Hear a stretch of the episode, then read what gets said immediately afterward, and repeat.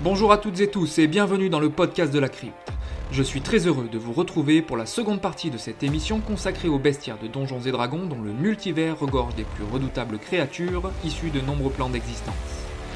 Après la première partie du podcast où j'ai évoqué les différents lieux où tu pourras croiser toutes sortes de monstres plus ou moins amicaux, nous allons rencontrer aujourd'hui les différents types de créatures qui peuplent les contrées de tes futures aventures, et nous finirons par les plus redoutables d'entre elles. Je veux bien sûr parler des créatures légendaires. Alors installe-toi confortablement et suis-moi pour affronter les dangers incommensurables et les surprises époustouflantes que nous offre ce monde merveilleux.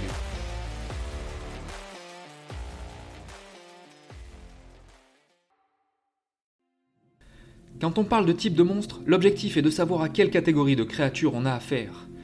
Quelle est sa nature profonde? Quelle sorte d'interaction l'aventurier que tu es va pouvoir avoir avec telle ou telle créature? Est-ce qu'un sort aura un effet particulier sur ce type de monstre et sur les autres créatures de la même famille?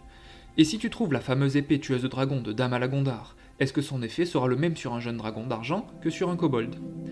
Dans la cinquième édition de Donjons et Dragons, tu trouveras pas moins de 14 types de créatures différentes. Dans cette partie du podcast de la crypte, je vais te décrire chacune de celles disponibles dans le guide des monstres et d'autres ouvrages comme Les monstres du multivers de Mordenkainen. Commençons avec les aberrations, qui ont pour la majeure partie des capacités magiques tirées de leur esprit, dont les origines sont extraterrestres et qui ne sont donc pas soumis aux éventuelles fluctuations de la toile. On trouve parmi ce type de créatures les slades, nés dans le chaos tourbillonnant des limbes, qui pour se reproduire vont implanter leurs œufs dans un hôte humanoïde et se déplacer dans la cage thoracique de l'individu pour finalement éclore après trois mois de gestation et donner naissance à un tétard. En raison de leur nature étrange, les aberrations sont souvent résistantes aux attaques psychiques et peuvent avoir des pouvoirs magiques uniques et déstabilisants qui les distinguent des autres types de créatures. Parlons maintenant des créatures de type bête qui sont souvent présentes dans les campagnes de D&D en tant qu'éléments naturels du monde. Elles peuvent être des adversaires pour les aventuriers, des compagnons pour les druides ou les rôdeurs, ou même des montures comme le lézard géant dont se servent les drows en outre-terre. Les bêtes agissent principalement selon leur instinct naturel, elles peuvent être influencées par la faim, la peur ou le besoin de se reproduire, et ont pour la plupart une communication limitée basée sur des signaux, des grognements ou des cris. Le type bête couvre une grande variété d'animaux, allant des petits rongeurs aux grands prédateurs, en passant par les oiseaux, reptiles et créatures aquatiques, et sont souvent bien adaptés à leur environnement naturel, développant ainsi des compétences dans la chasse, le camouflage ou la survie, les rendant parfois difficiles à toucher au combat et capables d'éviter certains dangers. Les bêtes ont souvent une intelligence limitée, ce qui signifie qu'elles peuvent être facilement trompées ou manipulées, et sont vulnérables aux contrôles mentaux en raison de leur instinct naturel. Elles peuvent donc être plus facilement influencées par des sorts qui ciblent leur esprit ou des compétences, comme dressage pour des chevaux enfuis d'un ranch attaqué qu'il faudrait rendre à leur propriétaire. Autour des célestes qui, dans Donjons et Dragons 5ème édition, sont fréquemment associés au plan divin et aux puissances supérieures. Ce sont des êtres bienveillants, souvent investis de pouvoirs sacrés, utilisés dans certains cas comme alliés puissants, comme la légendaire licorne qui vit dans les forêts et parcourt les royaumes sylvestres pour garder un artefact sacré, ou sont envoyés par un dieu bienveillant à leur paladin pour anéantir une menace démoniaque qui pourrait engloutir le monde. Les célestes sont souvent résistants aux dégâts magiques et ont accès à des pouvoirs tels que la guérison, la purification et les capacités de repousser les forces maléfiques. Certaines créatures émettent une lumière de radiance céleste qui peut blesser les monstres tels que les morts-vivants à proximité, mais malgré leur nature divine, ces créatures peuvent être vulnérables aux attaques et aux pouvoirs d'origine maléfique.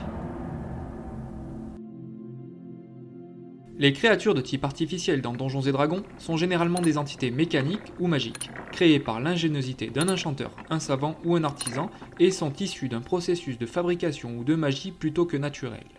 Leur corps est généralement composé de matériaux artificiels tels que le métal, le bois enchanté, la pierre animée ou d'autres substances non biologiques.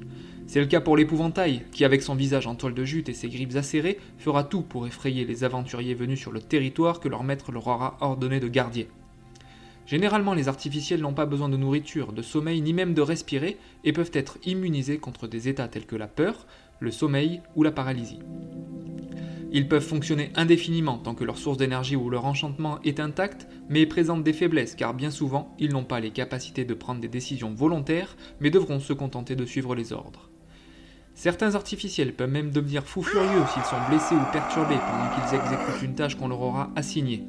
C'est le cas des golems, ces créatures imposantes et massives qui peuvent être d'argile, de chair, de fer ou de pierre, souvent mal proportionnées, mais dont la force et la résistance en font des adversaires redoutables qui peuvent être créés pour protéger des sites sacrés, des tombes ou des salles au trésor même longtemps après la mort de leur créateur, et qu'il sera impossible de tromper ou de raisonner.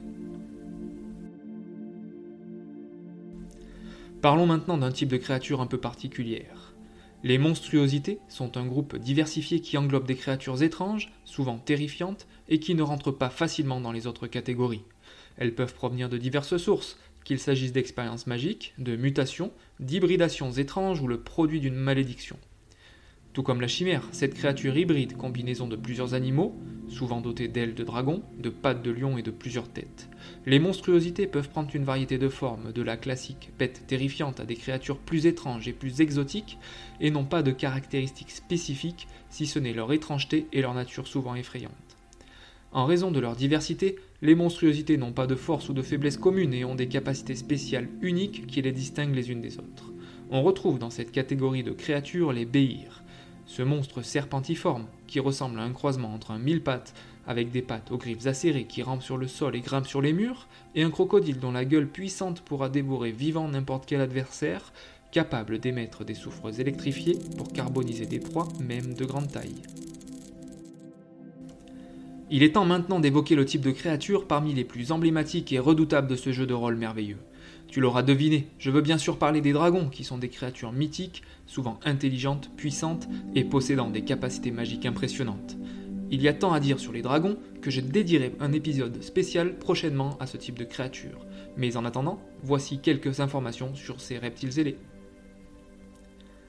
Les dragons sont classés en plusieurs catégories basées sur leur taille et leur puissance. Les catégories courantes comprennent les dragons chromatiques, c'est-à-dire les dragons associés à une couleur, qui sont considérés comme maléfiques, et les dragons métalliques, plutôt bienveillants, qui vont chercher à préserver et protéger. La plupart des dragons ont des ailes et peuvent voler. Ils sont également connus pour leur souffle destructeur, qui est souvent lié à leur couleur et à un élément spécifique comme le feu pour le dragon rouge, le poison pour le vert ou l'acide pour les dragons noirs. Quelle que soit leur couleur, ils ont une affinité pour les trésors et sont souvent décrits comme les gardiens jaloux de vastes richesses. Les aventuriers qui parviennent à vaincre un dragon peuvent s'attendre à trouver un trésor précieux dans son nom.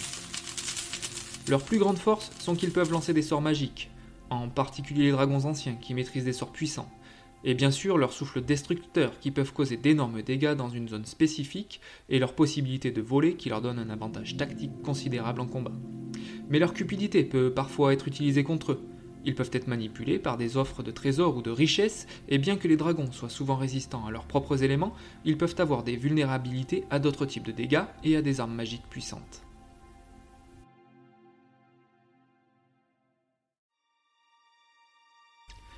Coquillette avait entendu parler d'un trésor légendaire caché sur les cimes enneigées du pic de la flèche de givre sur les monts de l'épée.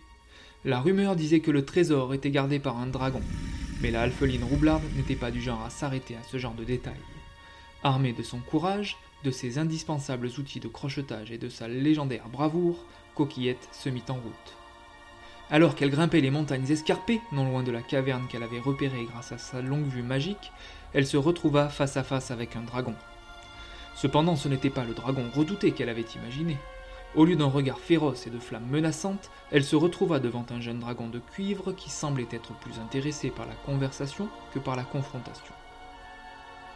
Le dragon de cuivre nommé Cuivre Éclat était curieux et bavard. Il était clair que la réputation des dragons n'était pas toujours justifiée. Coquillette et Cuivre Éclat échangèrent des blagues et des histoires tout en sirotant du thé que le dragon avait délicieusement préparé à l'aide de son souffle de gaz. Loin d'être le gardien féroce d'un trésor, Cuivre Éclat expliqua qu'il aimait collectionner des objets curieux et inhabituels. Maline, Coquillette sortit une série d'outils de crochetage miniatures qu'elle avait fabriqués elle-même. Le dragon fut fasciné et demanda s'il pouvait en avoir une paire pour agrandir sa collection. En échange, Cuivre-Éclat offrit à Coquillette quelques pièces étincelantes qu'il avait accumulées au fil du temps, que la roublarde qu'elle était reconnut comme étant d'une valeur inestimable. C'est alors qu'une amitié improbable entre une alpheline roublarde et un jeune dragon de cuivre naquit. Coquillette quitta les montagnes avec une richesse aussi bien matérielle que personnelle, car elle avait trouvé un compagnon inattendu et avait découvert que même les dragons pouvaient avoir un sens de l'humour. Elle se promit de revenir voir Cuivre Éclat avec de nouveaux objets étonnants à lui donner, et surtout des chats à des devinettes qui, elle en était sûre, ferait son bonheur.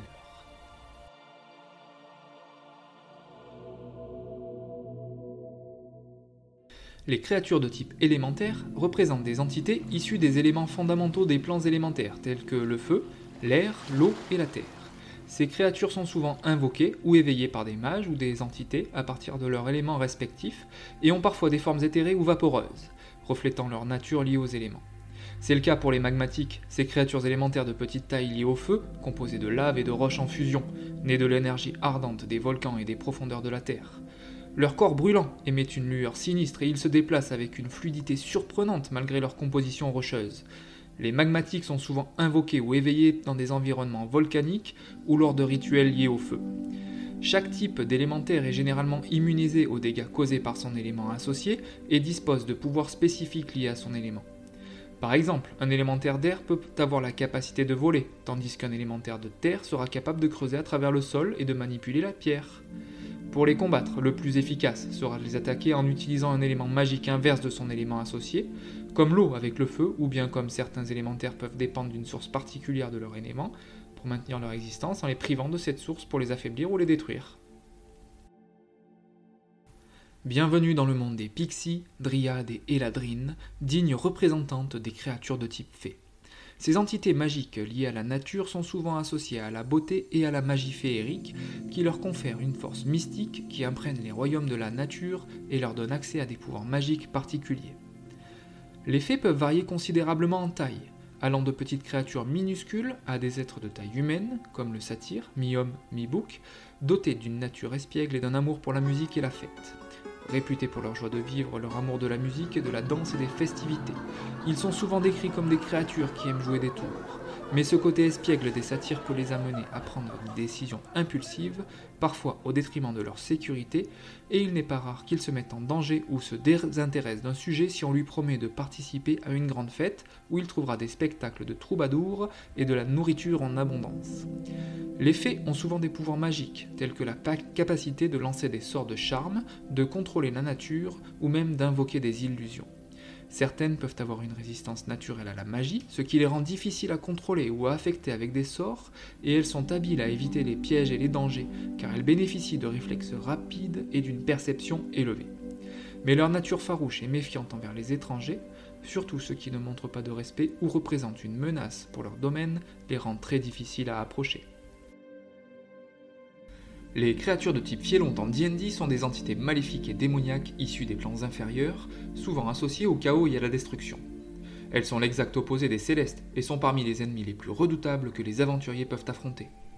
Les Fielons proviennent généralement des plans infernaux, comme les Neuf Enfers ou Abyssaux. Les démons et les diables sont les deux principales sous-catégories de ce type de créatures. Maléfiques et chaotiques par nature, ils cherchent à semer la destruction, la corruption et à propager le mal. Ces créatures varient énormément en taille, forme et pouvoir. Le Barlgura, par exemple, qui vit dans les abysses, est une créature massive qui ressemble à un orang-outan avec des défenses qui dépassent de sa gueule, et il incarne la sauvagerie et la brutalité. Le territoire d'une meute de Barlgura est souvent délimité par les horribles trophées qu'ils prélèvent sur les cadavres de leurs ennemis. Certains fielons appartiennent à des hiérarchies infernales ou abyssales et peuvent être invoqués par des personnages maléfiques ou liés par des pactes démoniaques. Ils sont souvent vulnérables aux attaques d'origine céleste et peuvent être plus faciles à blesser par des armes ou des sorts associés à la lumière divine.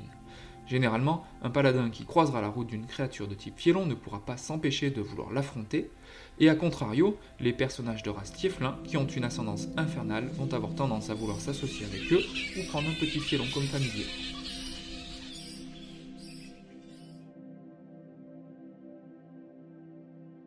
Les géants ressemblent pour la plupart à des humains, mais leur taille colossale et certaines particularités physiques qu'ils peuvent avoir en font un type de créature à part entière. Ils sont souvent associés à des environnements spécifiques, tels que les montagnes, les collines ou les nuages, et c'est le cas des géants de givre qui sont une catégorie de géants associés au froid et à la glace. Ils sont souvent dépeints comme des créatures féroces et brutales, se déplaçant à travers les terres gelées, en quête de proie ou de territoire à conquérir. Il n'est d'ailleurs pas rare de les voir sortir de leur forteresse de glace pour se lancer à l'assaut de fermes ou de villages, à la recherche de nourriture facilement accessible et surtout d'une bonne auberge où ils pourront s'emparer des tonneaux de bière et d'hydromel dont ils sont particulièrement friands. Certains peuvent être associés à des divinités ou des entités maléfiques liées au froid et ont la capacité de manipuler la glace. Ces monstres peuvent lancer des sorts de glace, créer des tempêtes de neige ou même geler des ennemis au contact. Et, comme tout bon géant qui se respecte, lancer un bon gros rocher jusqu'à 72 mètres, car tous les géants sont caractérisés par leur taille impressionnante, leur force physique capable de causer des dégâts considérables avec des armes ou simplement avec leurs mains nues, et leur forte constitution leur permet d'être résistants à certains types de dégâts physiques, voire d'être immunisés contre des dégâts associés à leur nature.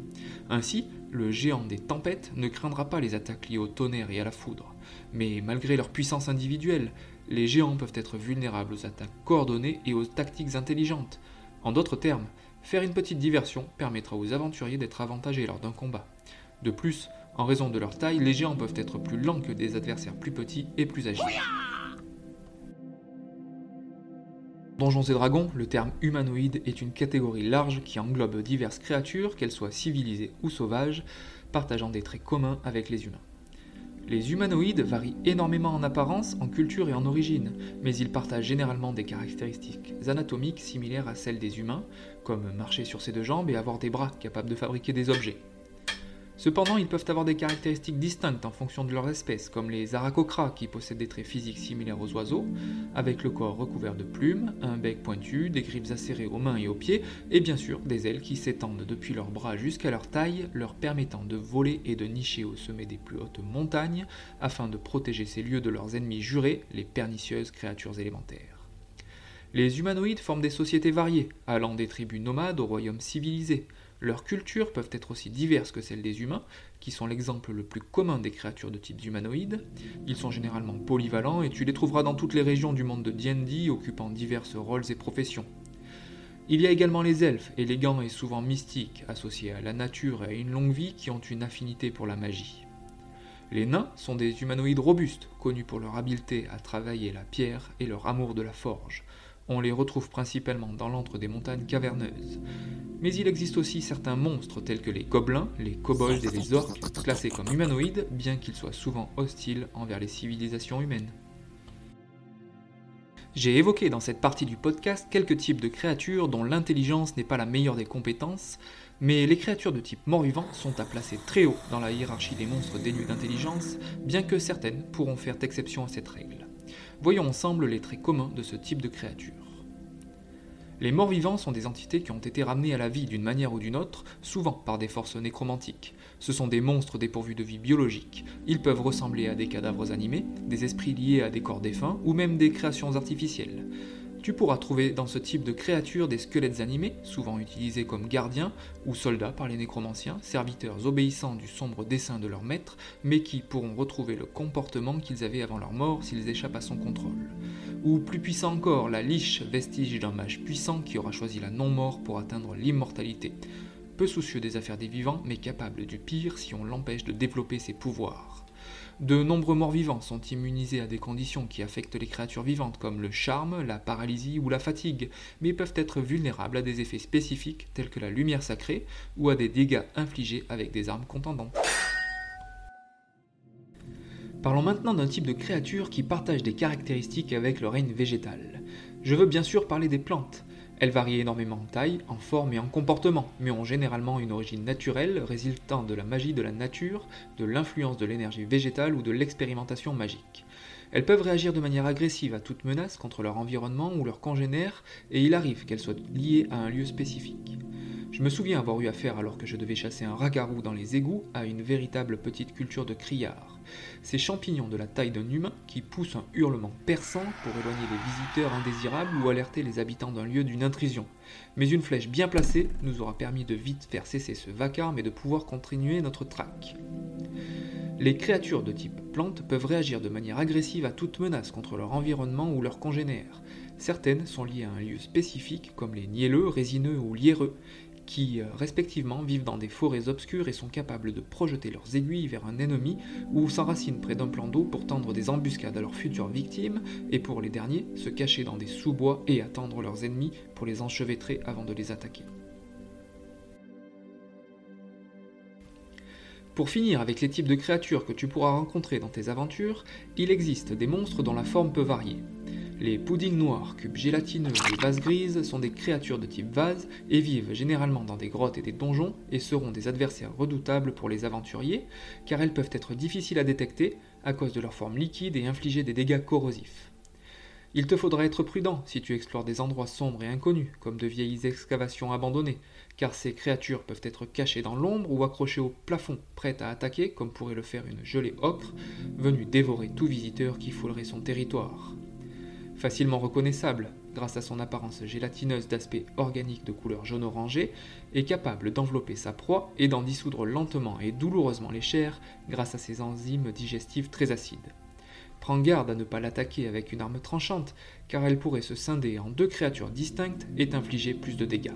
Mais heureusement pour toi, les créatures de type vase ne sont pas assez intelligentes pour s'allier avec d'autres créatures et ne suivra que son instinct pour chasser sa nourriture, fuyant toute source de lumière et de chaleur qu'elle rencontrera sur son chemin. Cette émission touche bientôt à sa fin, mais comme promis, avant de nous quitter, je vais te parler des créatures légendaires, qui ne sont pas un type de monstre comme nous avons pu le voir avant, car une créature légendaire peut être de type mort-vivant ou céleste, ou bien une monstruosité, ou encore une aberration.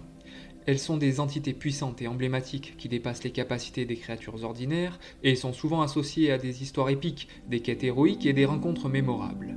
Elles disposent d'actions légendaires qui leur permettent d'agir en dehors de leur tour d'initiative standard. Ces actions peuvent être utilisées à la fin du tour d'un autre personnage et leur permettent de maintenir une présence dominante sur le champ de bataille, d'ajouter des retournements de situation dramatiques et d'augmenter le niveau de défi d'un combat. Un dragon blanc adulte pourra par exemple effectuer trois attaques légendaires, chacune uniquement après la fin du tour d'un personnage joueur, et pourra infliger au choix une attaque avec sa queue ou avec ses ailes. Certaines créatures légendaires peuvent utiliser des actions d'antre, souvent liées à leur lieu de vie, ces actions peuvent inclure des effets environnementaux, des renforts ou des attaques spéciales basées sur les caractéristiques de l'antre. Une liche, par exemple, qui a une initiative automatique de 20, pourra, sauf en cas d'égalité, faire appel à des esprits de créatures décédées dans son antre pour attaquer un personnage joueur dans son champ de vision, subissant des dégâts nécrotiques puissants. En plus de ces possibilités et de tous ces autres attributs, Quelques créatures légendaires ont des effets régionaux qui peuvent altérer la réalité, affecter la météo ou influencer d'autres créatures dans les environnements immédiats de leur antre.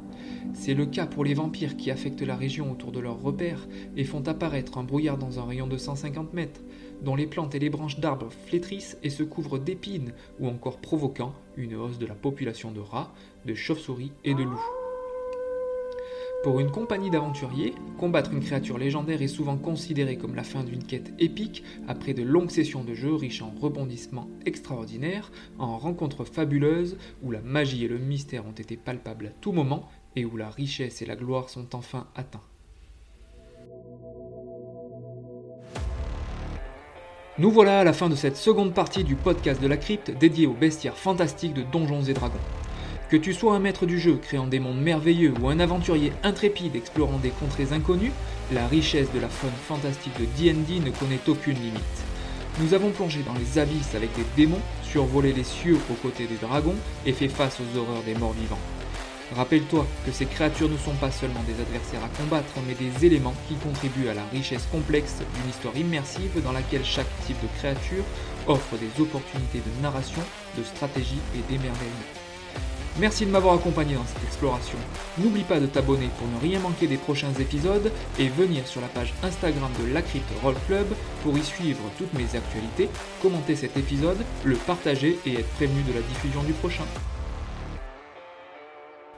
Et avant de nous quitter, je tiens à remercier la boutique en ligne Lootbox dont tu trouveras le lien dans les stories à la une de ma page Instagram et qui a fait le choix de m'aider à développer le podcast. En effet, si tu effectues un achat sur la boutique grâce au lien indiqué, Lootbox me reverse une petite commission qui m'aidera à faire évoluer cette émission et te proposer du contenu toujours plus qualitatif.